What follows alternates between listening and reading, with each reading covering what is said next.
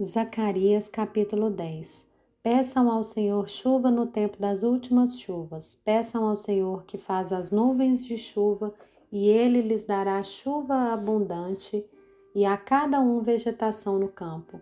Porque os ídolos do lar falam coisas vãs e os adivinhos veem mentiras e contam sonhos enganadores. Oferecem consolações vazias.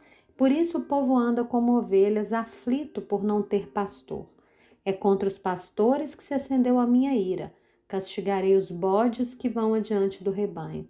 Mas o Senhor dos exércitos cuidará do seu rebanho, a casa de Judá, e fará dela seu majestoso cavalo na batalha. De Judá sairá a pedra angular, dele a estaca da tenda, dele o arco de guerra, e dele sairão todos os chefes juntos. Serão como os valentes que na batalha pisam aos pés os seus inimigos na lama das ruas.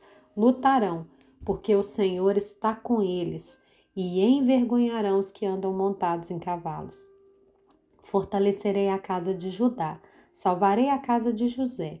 Eu os farei voltar, porque me compadeço deles, e serão como se eu não os tivesse rejeitado, porque eu sou o Senhor seu Deus, e os ouvirei os de Efraim são como um valente, e o seu coração se alegrará como se tivessem bebido vinho. Seus filhos verão isso e se alegrarão, e o seu coração exultará no Senhor.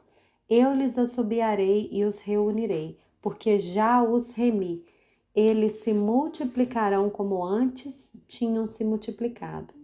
Embora eu os tenha espalhado entre os povos, eles se lembram de mim em lugares distantes continuarão vivos com seus filhos e voltarão, porque eu os farei voltar da terra do Egito e os congregarei da Síria.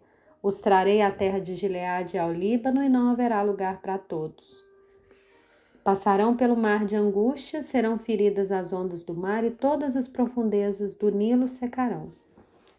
Então será derrubado o orgulho da Síria, o cetro do Egito será removido. Eu os fortalecerei no Senhor, e eles andarão no meu nome, diz o Senhor.